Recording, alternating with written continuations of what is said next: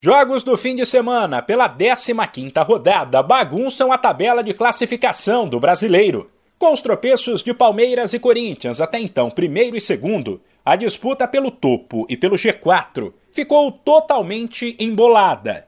O Verdão levou 2 a 0 do Atlético Paranaense em casa, estacionou nos 29 pontos e viu o Furacão, agora vice-líder, encostar com 27.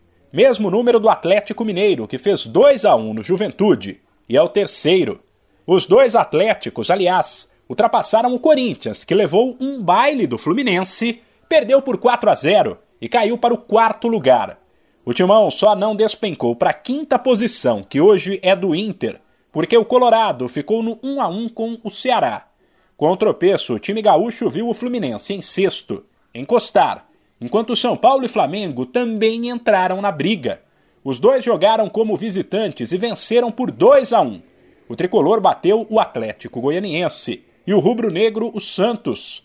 O fim de semana ainda teve Havaí 1, Cuiabá 2, América 1, Goiás 0, Coritiba 2, Fortaleza 1. Todos confrontos diretos entre equipes da parte de baixo e que também mexeram na briga contra a degola.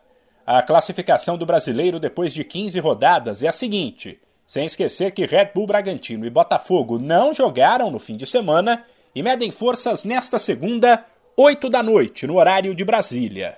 O Palmeiras lidera com 29 pontos, depois Atlético Paranaense e Atlético Mineiro com 27, Corinthians com 26, Inter com 25 e Fluminense, último time do G6, com 24 pontos. Na sequência aparecem São Paulo com 22, Flamengo com 21, Santos com 19, aí com 18 pontos Botafogo, Havaí, Coritiba, América, Red Bull Bragantino e Ceará em 15º. Depois vem o Atlético Goianiense, primeiro time fora do Z4, com 17 pontos, mesmo número do Goiás, que aparece na sequência. Enquanto o Cuiabá tem 16, o Juventude 11 e o Lanterna Fortaleza apenas 10 pontos.